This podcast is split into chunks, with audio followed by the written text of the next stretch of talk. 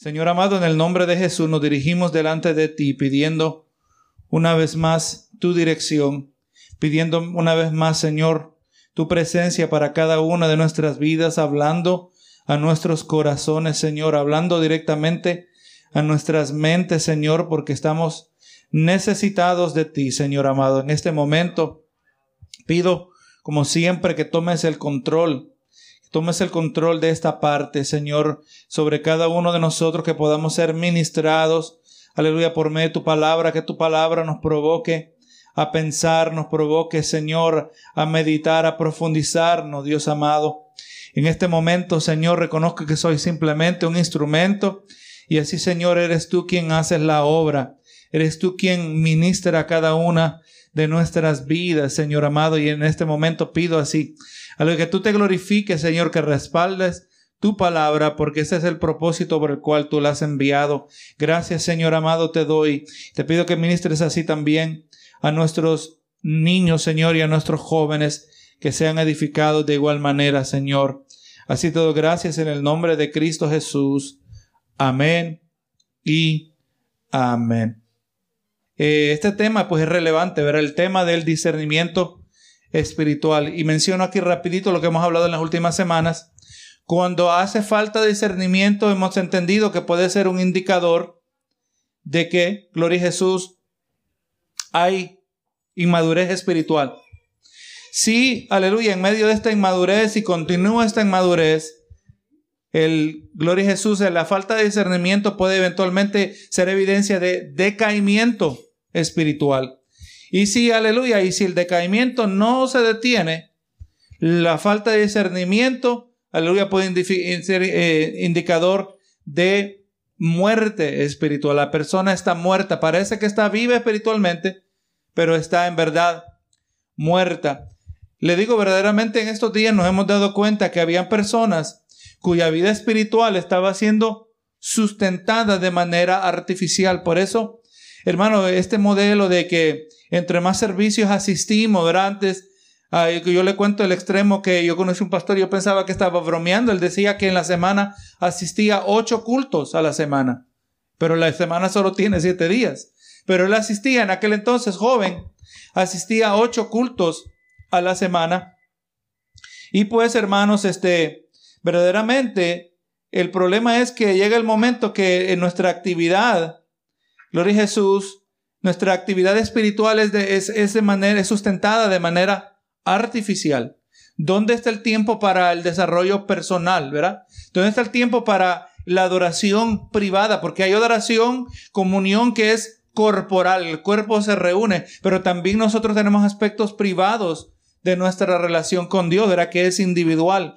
Y ahora pues que nos tuvimos que encerrar por un tiempo, muchos pastores reportan que muchos hermanos se enfriaron. No, no, hermanos, no es que se enfriaron, ya estaban fríos, lo único que estaban sustentados en cuidado, estaban en la máquina, una máquina que lo mantenía de manera artificial, lo mantenía vivos, amén.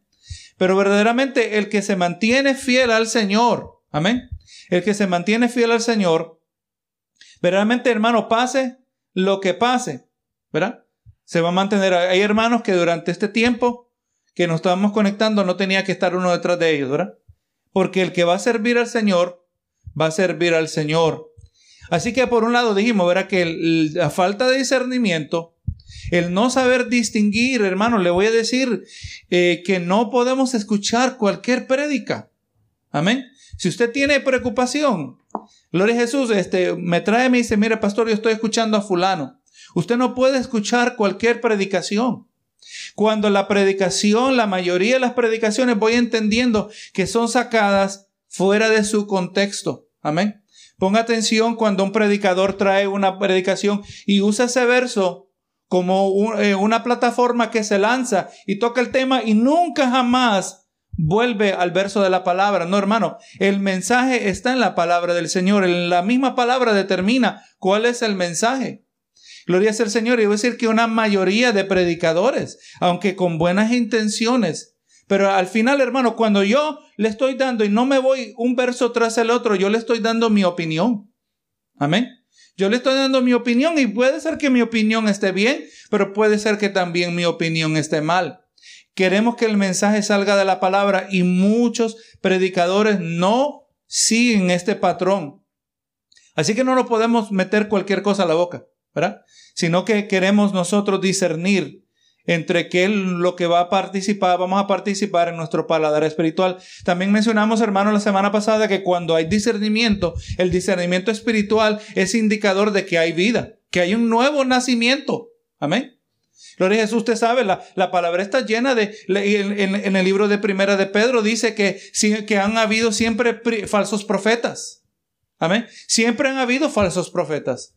Aleluya. Y pero la mayoría de los cristianos operan viviendo y escuchan cualquier cosa como que si no hubieran falsos profetas. Amén.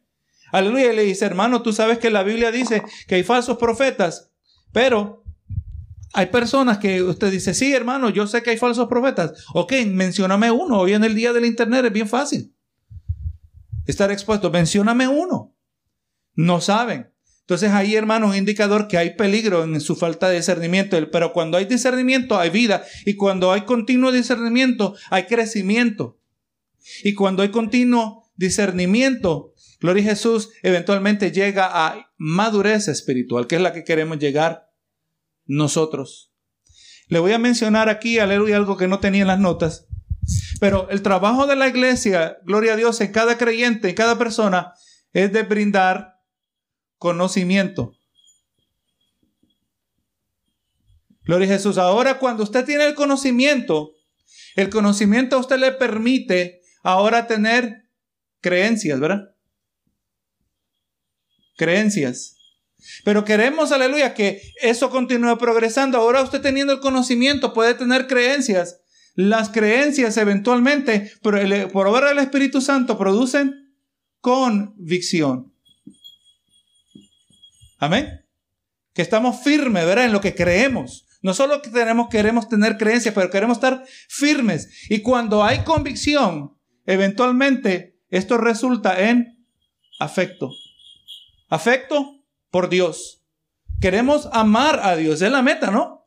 Y amarás al Señor tu Dios con todo tu corazón, con toda tu mente, con toda su fuerza. Amar a Dios es la meta, pero para llegar a amar a Dios, primero se brinda el conocimiento de la palabra que ahora nos facilita tener creencias, creencias que se van solidificando y se convierten en convicciones, creencias inconmovibles y esas convicciones eventualmente resultan en afecto por Dios. O sea que para amar a Dios, para que haya amor, tiene que haber amor a la palabra del Señor, ¿verdad? No puede haber amor a Dios si yo no conozco al Dios de la Biblia. ¿Verdad que sí? Pero tenemos que traer el conocimiento de la palabra del Señor. Ahora, hermano, venimos a lo que estamos mirando, continuando esta semana, este hoy, el día de hoy. A cada uno de nosotros se nos ha dado un depósito. Así que cuando Dios salva a un individuo, o, un individuo lo, es pasado de muerte a vida, el Señor que hace, abre sus ojos para amar y apreciar el supremo tesoro que es Jesucristo. Amén. Debe haber un afecto profundo por Dios, por Jesús en particular, porque Él es el que dio su vida por nosotros, ¿verdad? Jesucristo. Lo que antes era de, de poco significado, lo que resultaba de poco conocimiento, repentinamente se transforma en algo de incalculable estima y valor. Gloria a Jesús. En medio de todo esto, pues debemos reconocer que el discernimiento, ¿verdad? De que estamos hablando, no es una meta en sí misma, pero es el medio a una meta más noble, que es conocer a Dios, hermano. Gloria a Jesús. Y cuando nosotros vamos eh, desarrollando el discernimiento espiritual, tenemos cuidado de qué, de dónde vamos aprendiendo la palabra nosotros somos llevados al verdadero evangelio, el mensaje de la vida eterna. Le recuerdo, hermano, usted no quiere una medicina diluida, así tampoco usted no quiere el evangelio diluido. ¿Verdad que sí? Yo quiero, hoy, en día la gente quiere, los predicadores modernos, muchos predicadores modernos, y no sé si me atrevo a decir una mayoría, pero muchos predicadores modernos hoy quieren traer un evangelio que apela a todo mundo, pero que nadie se ofenda.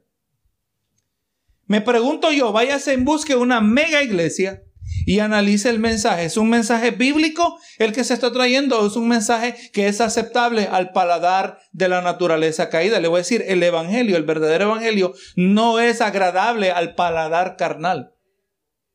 ¿Y por qué tanto pecado? ¿Y por qué se habla en canto de pecado? Porque la Biblia habla bastante acerca del pecado. ¿Verdad que sí?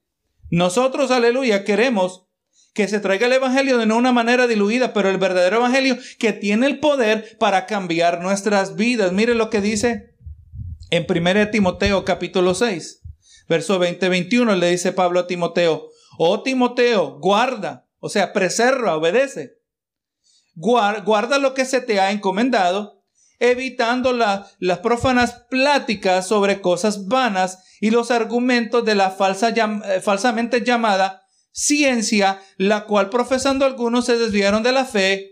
La gracia sea contigo. Amén. Ahora, ahí la palabra ciencia no se refiere necesariamente a la ciencia moderna. Pero como intérprete tenemos que mirar qué es lo que quería decir Pablo con ciencia. Ciencia se, tiene que ver con saber, hay individuos que poseen tener un conocimiento.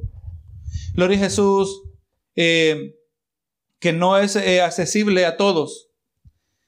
La ciencia moderna hoy, hermanos, nosotros no estamos en contra de la ciencia, eh, pero cuando la ciencia no contradice la palabra del Señor. Cuando la ciencia contradice la palabra del Señor, nosotros no vamos a apoyar la ciencia.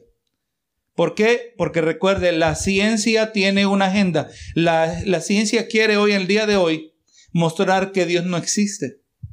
Para la ciencia no existe lo sobrenatural. Amén. Entonces ya del momento que ellos no factoran el elemento espiritual, cualquier evidencia que ellos me traigan está corta. Amén. No tienen la perspectiva que pudieran tener. Cuando usted y yo estudiamos la historia de dónde comenzó la ciencia como el sentido moderno, la verdadera ciencia nació en el cristianismo. Nació de una cosmovisión cristiana donde científicos cristianos decían, Dios hizo las cosas, vamos a descubrir el orden que Dios estableció. Amén. De ahí nació, eh, la ciencia opera, mírela hoy, la ciencia opera asumiendo que hay orden.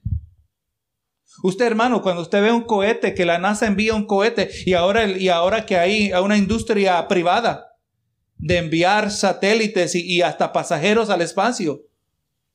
Todo eso, hermano, opera bajo un orden estricto de leyes físicas. Asumen que hay orden, asumen que la gravedad opera bajo las mismas reglas aquí en el planeta Tierra como en la Luna.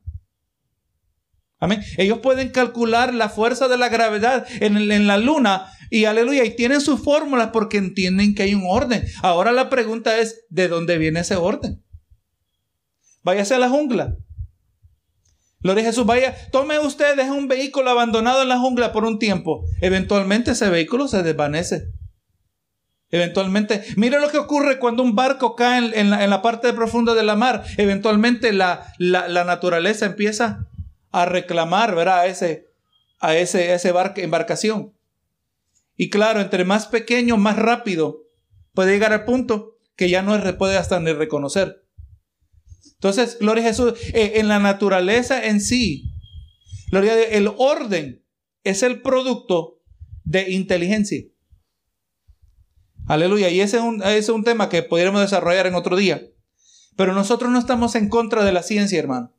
Estamos en contra de la ciencia que está en contra de la palabra del Señor, por cuanto creemos que la palabra de Dios es la verdad absoluta acerca de la vida.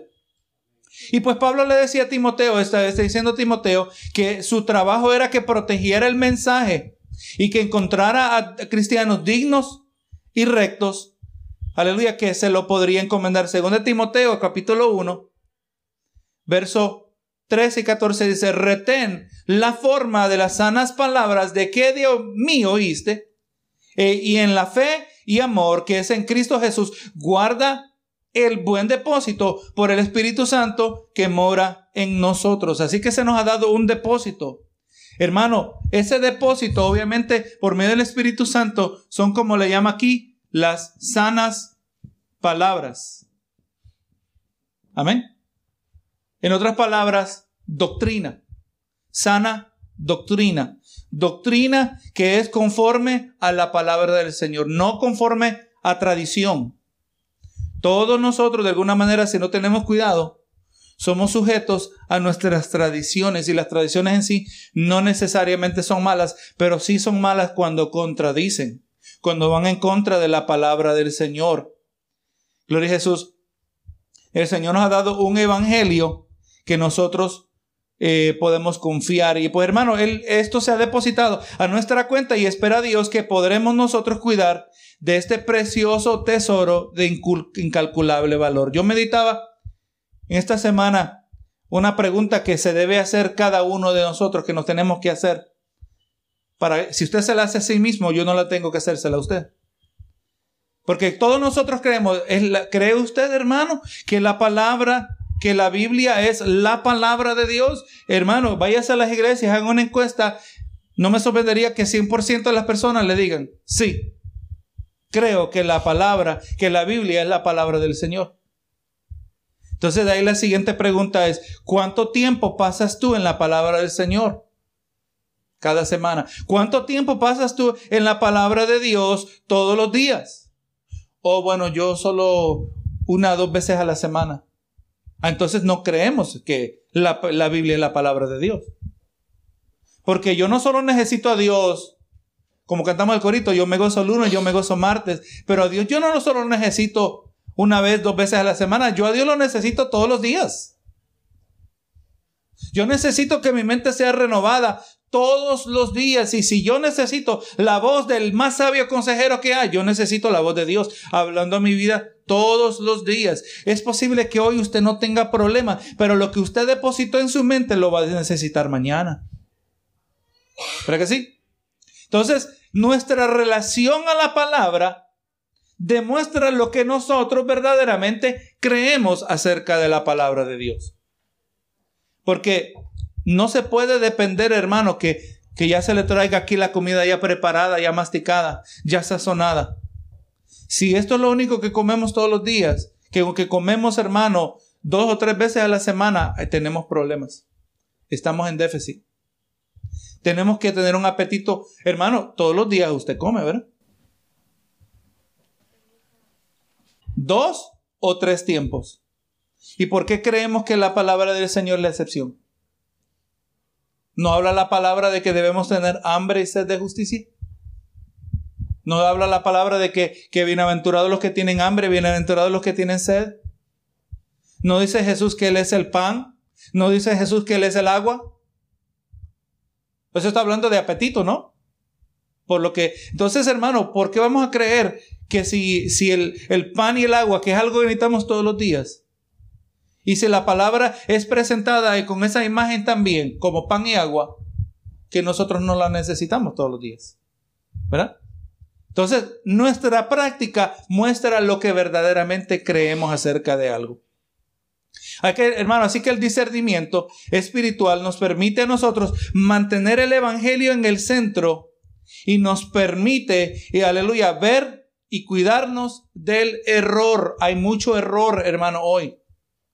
A mí se me han abierto los ojos a lo largo de los años viendo cuántas cosas hacía yo por tradición, porque es lo que aprendí en la iglesia. Cuántas cosas gente muy, muy de manera buena intencionada nos han enseñado, pero aleluya, por ejemplo, ¿cuánto de nosotros se nos dice, aleluya, que, que, que la hoja de un árbol no cae a tierra? No se mueve si no es por la voluntad de Dios. Y un día yo me puse a buscar y eso la palabra no está.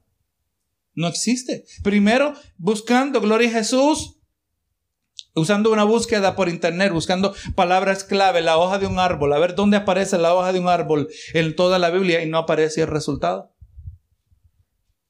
Eventualmente, aleluya, mirando, leyendo toda la Biblia en varias ocasiones, a lo largo de los años, yo descubrí, oye, esta expresión no aparece en la Biblia y he escuchado predicadores citando expresión. Tenemos nuestras tradiciones. Benito Jesús.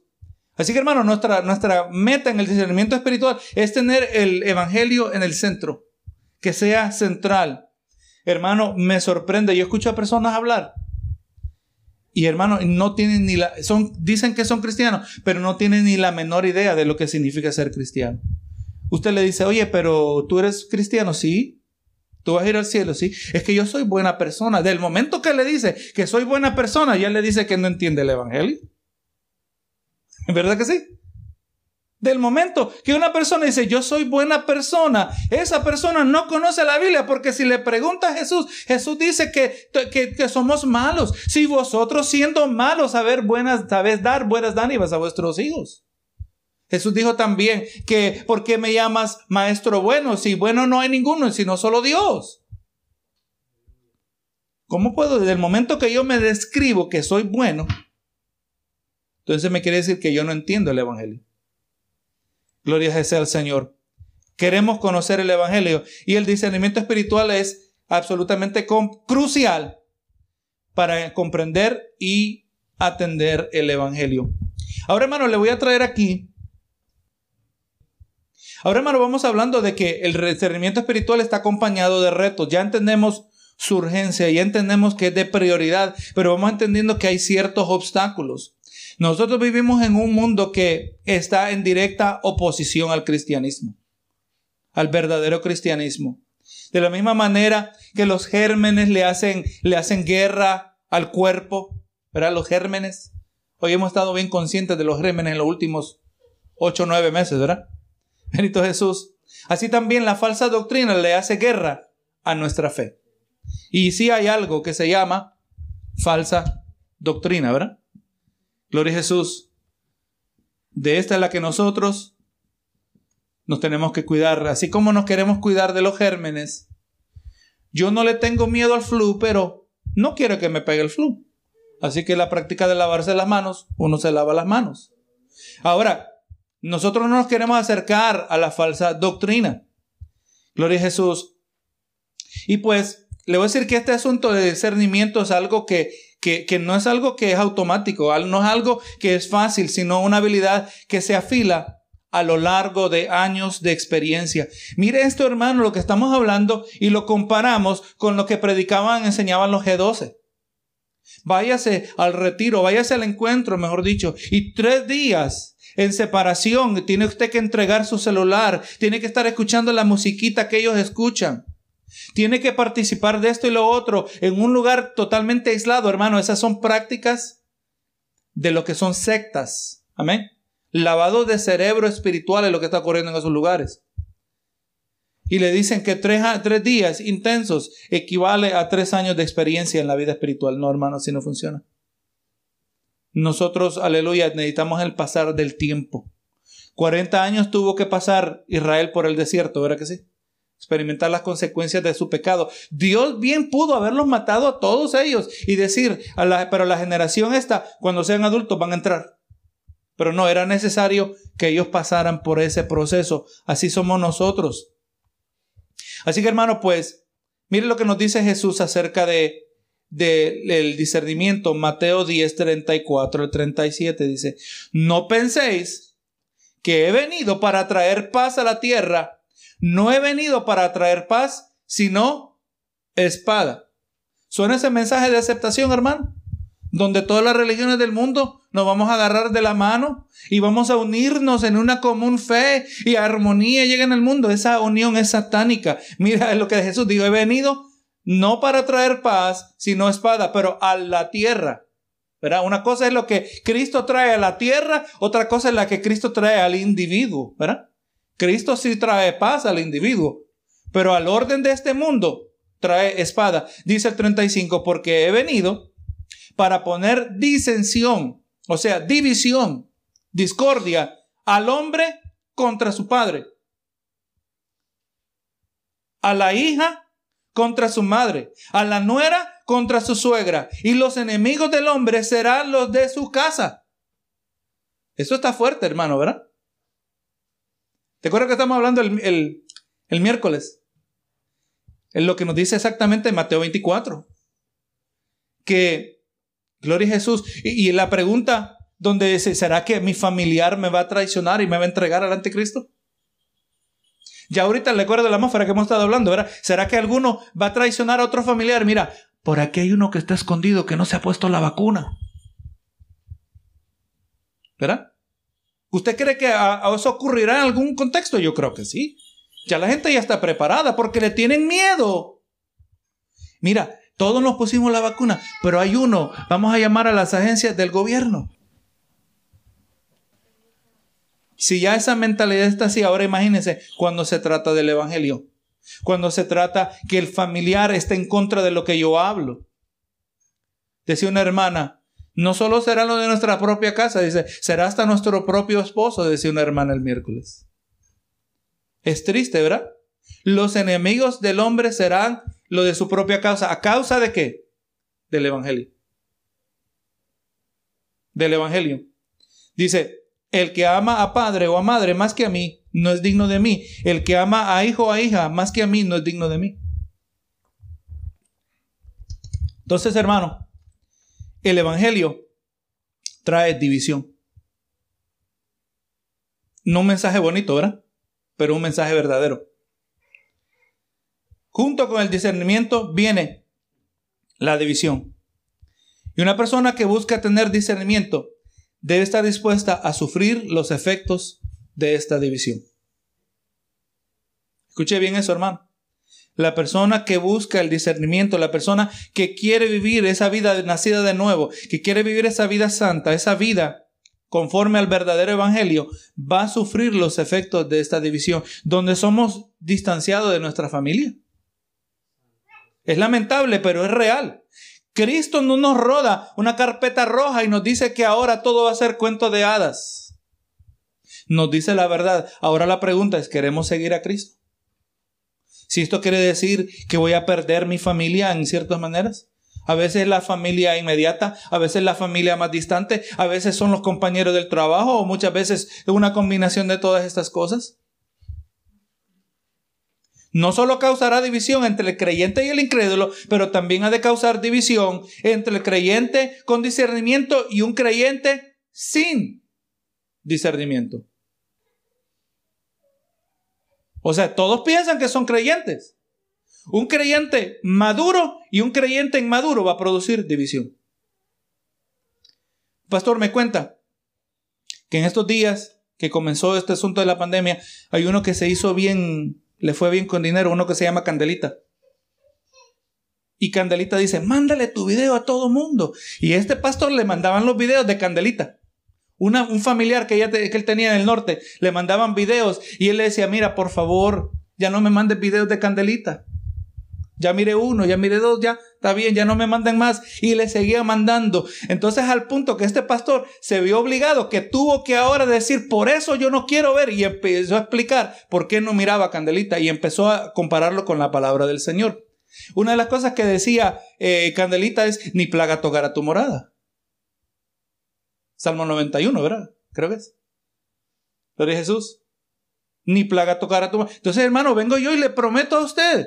Ni plaga tocar a tu morada. ¿Será que habrán cristianos que usted sabe que son hijos de Dios, pero le tocó la, morada, la plaga? Claro que sí.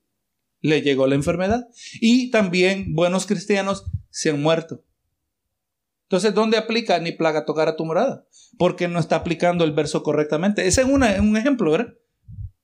Hermano, ¿y qué pasó, hermano? Cuando le dijo tal y tal cosa, dijo específicamente, este familiar que le mandaba los videos, hermano, como que estaba defendiendo a Jesús, como que le habían tocado a Jesús. empezó a hablar un montón de cosas. Tú ni sabes, tú ni eres hijo de Dios. Tú, que, hermano, el, el discernimiento produce división.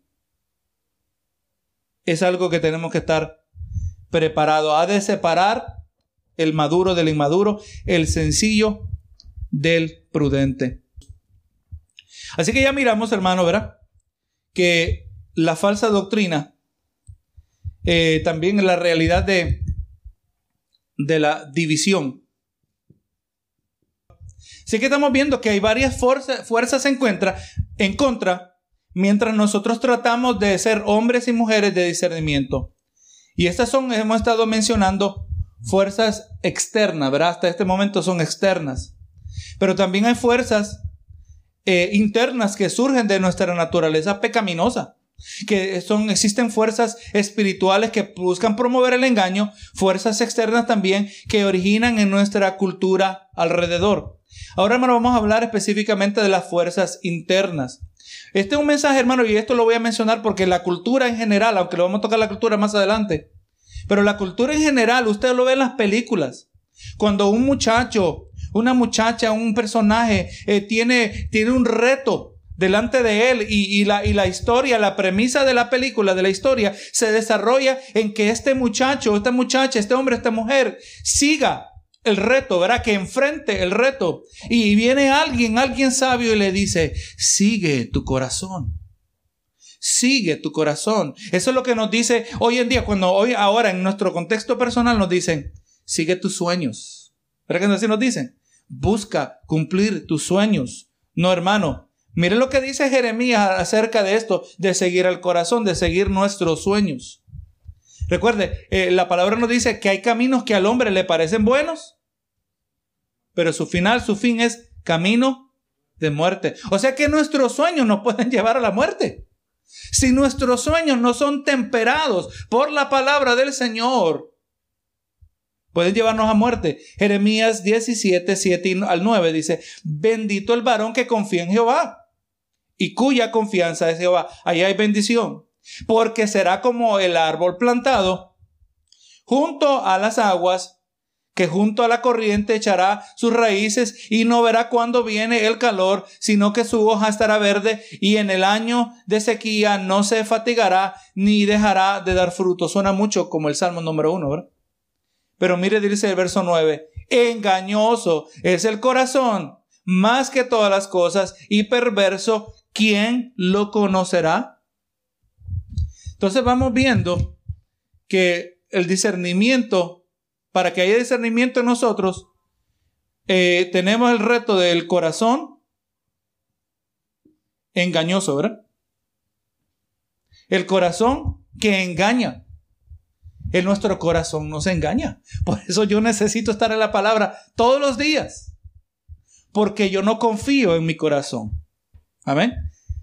Le preguntaba y le mencionaba esta historia, este, este, esto que ocurrió al pastor, al, predicador Paul Washer, le decían, Señor Paul Washer, usted me dice que usted no confía en su muchacho, su muchacho de 15 años, que usted no lo confía que esté un momento a solas con una, con una muchacha, usted, usted le desconfía a su muchacho de esa manera y le dice, claro que yo desconfío de mi muchacho, porque no solo desconfío de, mi muchacho, confío, desconfío también de su papá. Ni yo me confío estar a solas, porque el corazón es engañoso.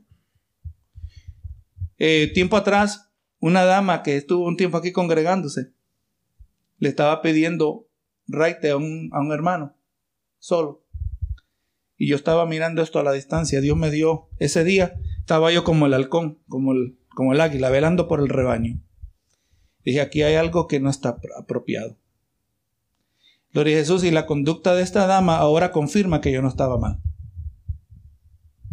Yo le dije al hermano, hermano, mire, le vamos a buscar una dama para que le dé raite a esta hermana a esta hermana, porque así le llamamos hermana, pero la pregunta es si es hermana. Gloria a Jesús. Hermano, vamos a guardarnos. Cuidémonos de toda especie de mal. No nos metamos en problemas. No confiemos en el corazón. Uno que anduvo con Jesús por tres años y medio, vio los milagros, vio las grandes hazañas, vio el poder de Jesús y le dijo Jesús, jamás te voy a abandonar, Señor. Nunca me voy a escandalizar de ti. Es más, hasta voy a morir por ti. Pedro, ¿verdad? Pedro confiaba en su voluntad. No, hermano, no podemos confiar en el corazón nuestro. Nuestro corazón nos traiciona. Por eso necesitamos continuamente. Recuerde, esto ya está programado en nosotros. El ser malos, el ser perversos. No, Señor, pero yo no, yo nunca mataría a nadie.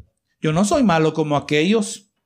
Estaba diciendo un, predicador y esto me ponía a pensar que hay personas que odiando, si no fuera por la ley, mataran, pero porque la ley dice que si tú matas vas a terminar en la cárcel, no matan. Imagínese que se quita la ley. Hay una película que explora esta, una serie de películas, no las he visto, pero conozco acerca de ellas, malísimas. Se llama en inglés The Purge, el purgante, donde un día en todo el año se le permite a la sociedad, no sé si es la nación americana o el mundo en general, que pueden cometer cualquier crimen sin experimentar consecuencias. Y de eso se trata la película, de, de la locura que se desata. La gente usted ve que tiene 20 pasadores en la puerta. Tienen mecanismos para tapar las ventanas por el peligro. O sea, ese, en muchas maneras quizás muestra la realidad del, del corazón humano. Que si no fuera por la ley, las autoridades que Dios ha establecido, el corazón es capaz de cualquier maldad. No podemos confiar en nuestro corazón. Cuando Jesús dijo que somos malos, Jesús dijo que somos malos. No, no, yo sé que Jesús dijo que yo soy malo, pero yo soy buena gente. Quizás nos diría Jesús a nosotros, apártate de mí, Satanás. Y le menciono ahí rapidito, siempre menciono esto. No es que a Pedro se le metió el diablo. Ahí, Satanás significa adversario. El traductor no, no nos hizo mucho favor bien pudo haber traducido la palabra, pero decidió no traducirla y puso Satanás y ahora pensamos que es Satanás el diablo. No, no, Satanás significa adversario. Apártate de mi adversario. Usted lee el siguiente, el resto del pasaje y la acusación es porque no pone las cosas, en la, no pone la mira en las cosas de Dios, sino en las cosas de los hombres. Eso no tiene sentido. Que se le hubiera acusado a Satanás de poner la cosa en la, la mira en las cosas de los hombres. El corazón es engañoso. Y desde el momento que Adán y Eva desafiaron a Dios y comieron el fruto que se les había mandado evitar, el corazón de todo ser humano está plagado por el pecado. Casi imposible, hermano, sobreestimar la inclinación humana hacia la maldad. Gloria a. Yo me pongo a pensar, si yo estuviera en el mundo, la capacidad que tengo ahora yo la pudiera usar para tanto daño. Tanta maldad que podríamos hacer, pero es por la verdad de Dios que nos tiene nos tiene frenados, ¿verdad que sí? Nos tiene limitados, nos protege. No te metas aquí, no hagas esto, porque el pecado, hermano, siempre abre la puerta a más pecado. Esa es la realidad, es imposible. Nosotros no podemos decir, yo nunca haría tal cosa, no, hermano.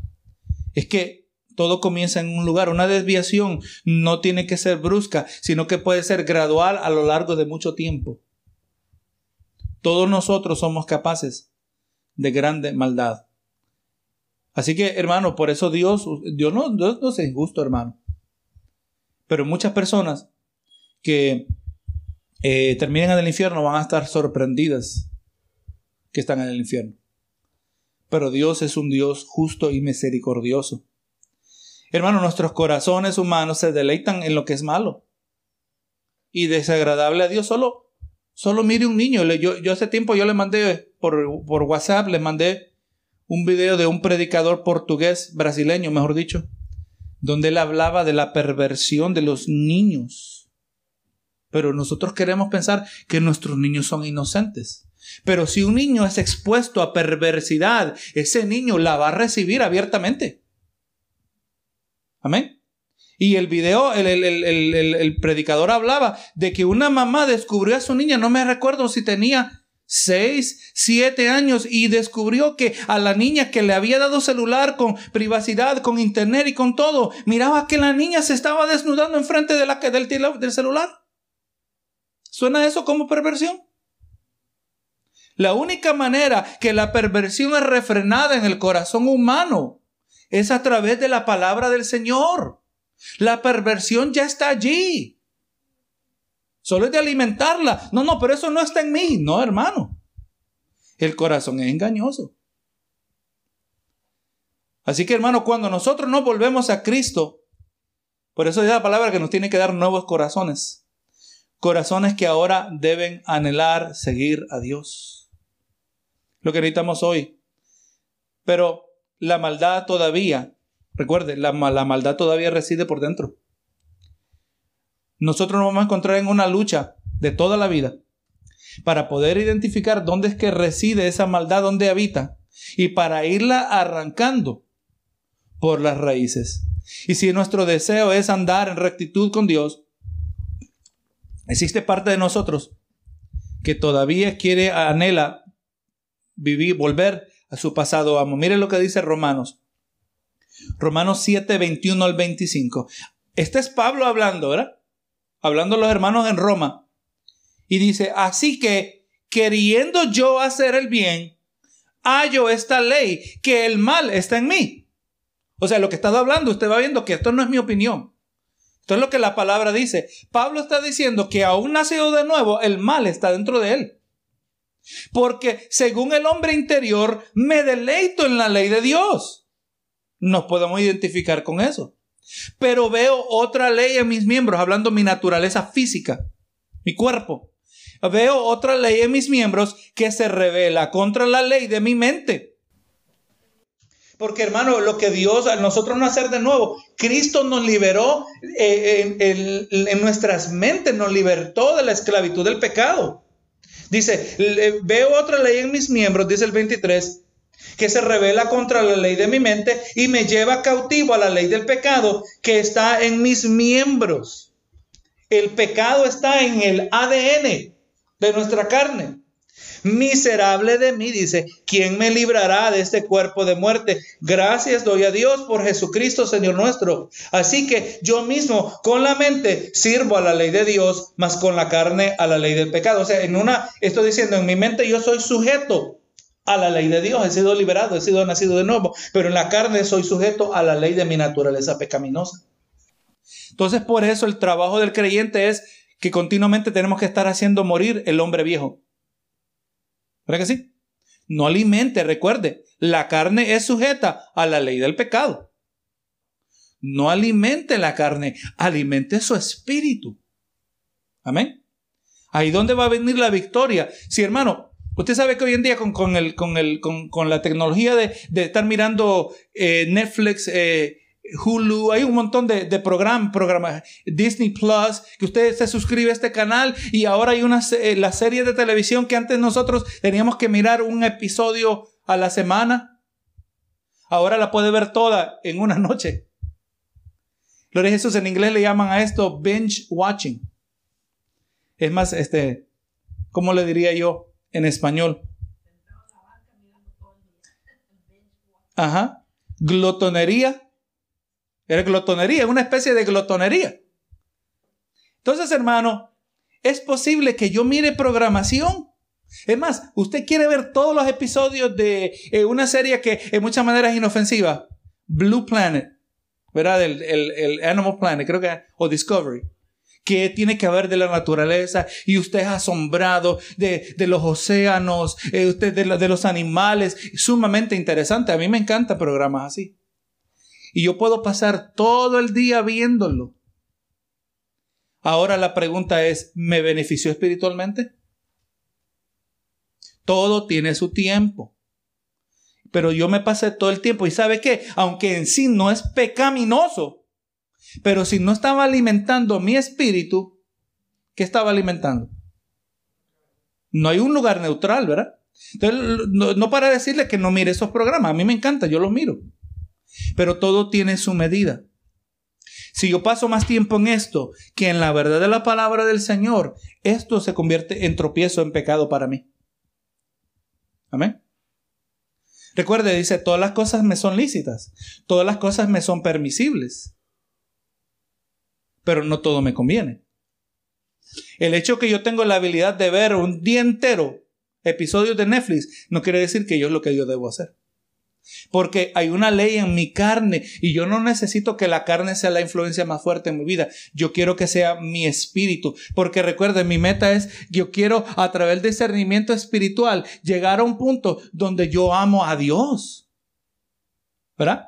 Porque recuerde, tiene que haber conocimiento, que es el trabajo en la iglesia. Eh, lo que usted hace cuando usted abre su Biblia, adquiere conocimiento. Ese conocimiento eventualmente se produce creencias en nosotros que a través de la obra del Espíritu Santo resultan en convicciones o creencias inconmovibles. Y esas serie de convicciones eh, eventualmente se manifiestan como afecto por Dios. La meta es amar a Jesús, amar a Dios. Pero para yo poder amar a Dios, yo tengo que entender el orden de la ley de mi carne. Amén. Así como también usted tiene que comer comida todos los días para vivir. ¿La comida es mala? No. Pero también para crecer espiritualmente hay que hacer qué? Hay que ayunar. Hay que privar la carne. O sea, está viendo algo que no necesariamente es malo, pero beneficia la carne. Al nosotros privar la carne de algo, beneficiamos nuestro espíritu. No solo simplemente por privar, pero con la meta de buscar de Dios. ¿Estoy entendiendo? Así que también todas las cosas que en la vida me son permisibles y que en sí no son malas y hasta quizás son necesarias, porque también yo le digo, uno necesita despejarse la mente. Usted no quiere estar tener mirando algo que siempre se tiene que estar concentrando. Ah, usted necesita algo superficial, algo leve, algo para reírse. No todo el tiempo usted quiere estar comiendo comida pesada, a veces le apetece un leve, un, leve postre. Pero que si el paladar tiene, pero entendemos que para, para que nuestro espíritu crezca, obviamente hay que privar la carne del pecado, eso es obvio. Y no me estoy refiriendo a eso, eso es obvio. Estoy refiriendo de aquello que aunque en sí no es malo, pero si yo participo más de esto, estoy alimentando la carne. Eventualmente tenemos que ayunar. ¿Verdad que sí? Y, es más, no se sorprenda que después de estos días festivos que eh, hay tanta comida buena, que hemos estado enredados, y, y no voy a criticar a nadie tampoco, no es mi lugar. Señor, hoy estuve tan ocupado en esto y lo otro que ni pude leer la Biblia. Y se acaban los días festivos y viene el año nuevo y uno siente un déficit espiritual. Usted ya sabe lo que tiene que ser. ¿Verdad que sí? Porque no podemos continuar en ese déficit. Es peligroso caer en ese déficit. Si usted puede evitarlo, evítelo. Pero no viene familia, hay tantas cosas, es difícil balancear nuestras prioridades. Gloria a Jesús y el Señor nos ayude a cada uno de nosotros cómo tenemos que hacerlo en nuestras circunstancias eh, individuales. Pero cuando usted siente, oye, como que, que estoy más carnudo, como que estoy pensando más conforme a la carne y no conforme al espíritu, entonces necesito meterme. ¿verdad? Necesito ah, quizás reponer un poco. Hay que meterse en ayuno. Señor, y no solo eso, pero es que es que una glutonería que me di estos días de Navidad. Es que no todo el tiempo hay tamales. Es que no es como decimos, ¿verdad? Es que esto no es todo el año. no es todo el año, ¿verdad? Sí, es verdad, hay comidas que solo aparecen a este tiempo del año. Pero todo, hermano, recuerde, todo lo que hagamos lo hacemos para la gloria de Dios. Nuestro acto de oración. Y si se me ha pasado por aquí, quizás es tiempo de un ayuno. Es, tiempo de, de, sacar más tiempo en la palabra de lo normal porque yo no puedo seguir en un proceso de enfriamiento, porque eso es lo que está pasando, ¿verdad? Benito Jesús. Así que hermano, vamos mirando, ¿verdad? La ley que habla Pablo, la ley en su mente, la ley en su carne. Y, y mirando esto, pues si no fuese por la gracia de Dios, ninguno de nosotros podría alcanzar ningún progreso en la vida cristiana. Y así mientras nosotros, hermanos, pues vamos buscando alcanzar el discernimiento, ¿verdad? Eh, deseando lo bueno y lo recto, nuestras propias naturalezas carnales van a luchar contra nosotros. Rápidamente podemos descubrir que hay una parte de nosotros que verdaderamente pues no, no, desea este, establecer distinciones entre lo que es bueno y malo y tampoco comprometerse entre lo que es bueno y verdadero. Porque mientras yo no hago esas distinciones, pues mientras yo no sé, pues no estoy pecando. Es como la persona que tiene una enfermedad y dice, mm, pero no, no voy a ir al médico porque, pues si no voy al médico, pues no tengo la enfermedad. Así hay gente que piensa así, no, yo, creo que tengo cáncer, pero es que no quiero ir para que el doctor me diga que tengo cáncer. Pero eso no cambia la realidad. Pero hay gente que así piensa. ¿Pero que sí? No, gloria a Jesús. El primer enemigo que tenemos en contra de, en esta lucha de alcanzar discernimiento, somos nosotros mismos. Así que eh, ahí donde venimos hablando del corazón engañoso, hermano, nuestro peor enemigo es nuestra carne. Creciendo en la iglesia, aleluya, la mayoría de los cristianos, que yo, no, no puedo decir una mayoría, una grande parte de cristianos hablan como que el mayor enemigo es el diablo. Amén. Cristianos que pasan reprendiendo al diablo en vez de aceptar responsabilidad por su conducta. Amén. Porque es bien fácil, más fácil echarle la culpa. Y es más, al diablo en ese contexto le gusta que le echen la culpa a él. Si echarle la culpa a él a mí me impide de yo aceptar responsabilidad por mi pecado, yo nunca voy a poder superar el pecado. ¿Verdad? Pero del momento que entiendo es mi culpa. Por ejemplo, mire a David. David dice que, cuando venía el tiempo de que los reyes salían a la guerra, que, que David se quedó tomándose unas vacaciones. E, en inglés hay un dicho que dice, The idle mind is the, devil's workshop. Dice, la mente en blanco es el taller del infierno, del, del diablo. Usted no quiere vaciar su mente, usted tiene que tener su mente ocupada, llena de la verdad de Dios, ¿verdad? Al contrario de las prácticas de, de la nueva era del, del Medio Oriente. Siempre hay que mantenerse ocupado en las cosas que edifican. Y estar ocupado físicamente también en cosas buenas. Pero David, amén, se quedó cuando era el tiempo que los reyes salen a la guerra, nos dice así el relato bíblico miró a esa mujer que se estaba bañando, ¿verdad? Y de ahí usted conoce el pecado de David. Pero imagínese qué ridículo sería pensar, decir, es que el diablo es malo, hermano. Mire la trampa que me puso. Pero hermano, es exactamente la manera que muchos justifican su pecado.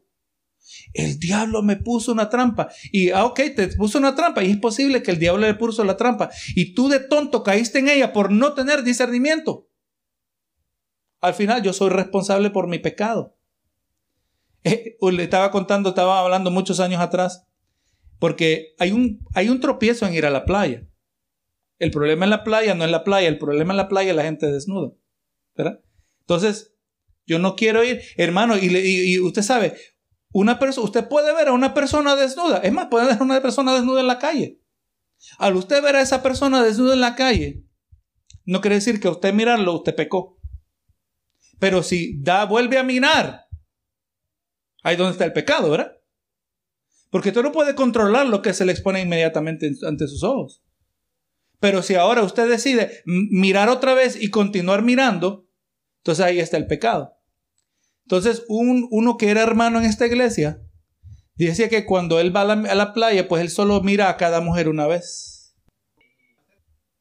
Y hermano, y no estaba bromeando, es lo triste. Eso es lo triste. Por eso yo no me reí, porque sí es chistoso. Él no estaba bromeando. No entendía. No entiende. Y pues usted conoce el resto. Algún hermano lo conoce. El historial de esta persona. Hermano, nuestro peor enemigo es nuestra carne. Amén. Si usted se enfoca, no se preocupe que si el diablo está debajo de aquella mesa, o que si hay influencia demoníaca por acá, demoníaca. No, no. Usted trate con su carne, confronte su carne con la verdad de la palabra y ahí donde viene la victoria del cristiano. Alimente su espíritu para tener la fuerza para combatir la carne y ahí donde viene la victoria. Peleamos todos los días, no siempre vamos a ganar, pero eventualmente vamos ganando la mayoría del tiempo. Porque es la palabra del Señor, hermano. Me capté la otra semana, la semana pasada, que yo siempre digo que necesitamos conocer la palabra de Dios, y está correcto, que necesitamos conocer la palabra de Dios, pero como que mientras lo decía, sentía de, de, en mi corazón, y puedo decir que quizás el Espíritu diciéndome a mí, pero tiene que ser más específico que eso. No solo tiene que conocer la palabra, tiene que conocer doctrina. Amén. ¿Qué es lo que la palabra dice específicamente? Porque si yo le digo, tiene que conocer la palabra, él dice, pero tengo que conocerla toda. ¿Y cómo se conoce toda la palabra? Usted, ¿y dónde comienzo? Porque es intimidante, ¿verdad? Es un libro bastante amplio. Pero cuando usted entiende que, eh, aleluya, la palabra nos revela varias doctrinas, entonces usted vaya conociendo doctrina por doctrina. Así como cuando nuestros hermanos que, hermanos que se bautizaron recientemente, Por varias semanas estuvimos yéndonos doctrinas por doctrinas, la doctrina de la Biblia. ¿Qué es lo que dice la Biblia acerca de sí misma? La Biblia dice que la palabra es, que, que la Biblia dice que la Biblia es sin error. Eso es importante. Eso es fundamental. Si usted cree que la Biblia tiene errores, ¿para qué leer la Biblia entonces? fundamental es que creamos que la palabra de Dios es inerrante, sin error. Que la palabra de Dios no se contradice. Y a mí me gusta cuando alguien viene y dice, pastor, aquí hay una contradicción. Pero como yo ya acepté esa doctrina, eso a mí no me causa problema, porque le digo, hermano, deme tiempito, vamos a mirar bien si no he examinado esa supuesta contradicción deme tiempo que eventualmente vamos a aclarar esto porque en la Biblia no hay contradicciones. Porque hermano, si Dios se contradijera, entonces en ocasiones mintiera. Y si Dios miente, ya Dios no es perfecto. Ya no es perfecto y también peca. Entonces, hermano, usted ve cómo todo, todo se va desmantelando. Entonces nos vamos doctrina por doctrina. Y así es que vamos conociendo la palabra del Señor. Hermano, hay libros, volúmenes que se llaman teología sistemática. Usted quiere ver qué es lo que la semana pasada hablábamos de diccionarios bíblicos. Pero usted quiere irse más profundo. Hay libros, volúmenes de teología sistemática, donde sistemáticamente le van tocando una serie de doctrinas, bibliología, que es lo que la Biblia dice acerca de la Biblia. Cristología, que es lo que la Biblia dice acerca de Cristo. Neumatología, que es lo que la Biblia dice acerca del Espíritu Santo.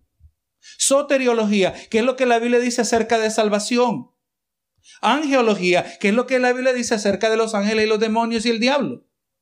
Y así, y usted va, entonces usted se va una por una y se va profundizando cada vez más y usted va alcanzando el conocimiento que, produce creencias, que resulta en convicción, que eventualmente resulta en un afecto genuino por Dios. Es, hermano, tenemos tarea, en otras palabras. Tienen tarea, yo, yo tengo tarea todos los días. Yo, uno pensaba que se acabó la tarea cuando se salió de la escuela. No, no, hermano, si queremos crecer, tenemos que hacer nuestra parte. Así que, hermano, la semana que viene, pues ya mencionamos, ¿verdad? Que hay influencias eh, internas, la carne, ¿verdad? Y de ahí, pues la semana que viene vamos a hablar de las influencias espirituales. Señor amado, en el nombre de Jesús venimos delante de ti una vez más, porque verdaderamente, Señor, damos agradecidos, verdaderamente, cada vez que venimos delante de ti tenemos más razones por las cuales agradecerte, Señor. Gracias por tu verdad. Gracias por ayudarnos a comprender la vida cristiana sin tu palabra. Andamos ciegos sin tu palabra andamos sordos. Sin tu palabra nosotros somos igual que los ídolos que adoraré, que adorábamos, Señor. Pero ayúdanos, Señor, que nuestros ojos puedan ver y nuestros oídos oír, Señor amado, y con toda humildad nos sometemos delante de ti pidiendo, Señor, que tu palabra produzca, aleluya, ese fruto en nosotros, Señor, en estos días eh, de prueba, estos días que toda nuestra sociedad de manera mundial está siendo probada, Señor. Necesitamos tu dirección, necesitamos discernimiento, necesitamos tu verdadera palabra, no tu palabra adulterada, no tu palabra diluida, no tu palabra de alguna manera alterada, sino tu verdadera palabra. Abre nuestros ojos y que nuestro paladar espiritual también, Señor, pueda distinguir entre aquello que edifica, aquello que no edifica, aquello que santifica y aquello que profana y escojamos la mejor porción. Señor amado, llegamos al final de este servicio. Pido que ahora tu bendición nos acompañe a nuestros hogares. Nos despedimos en el nombre de Cristo Jesús. Amén y amén.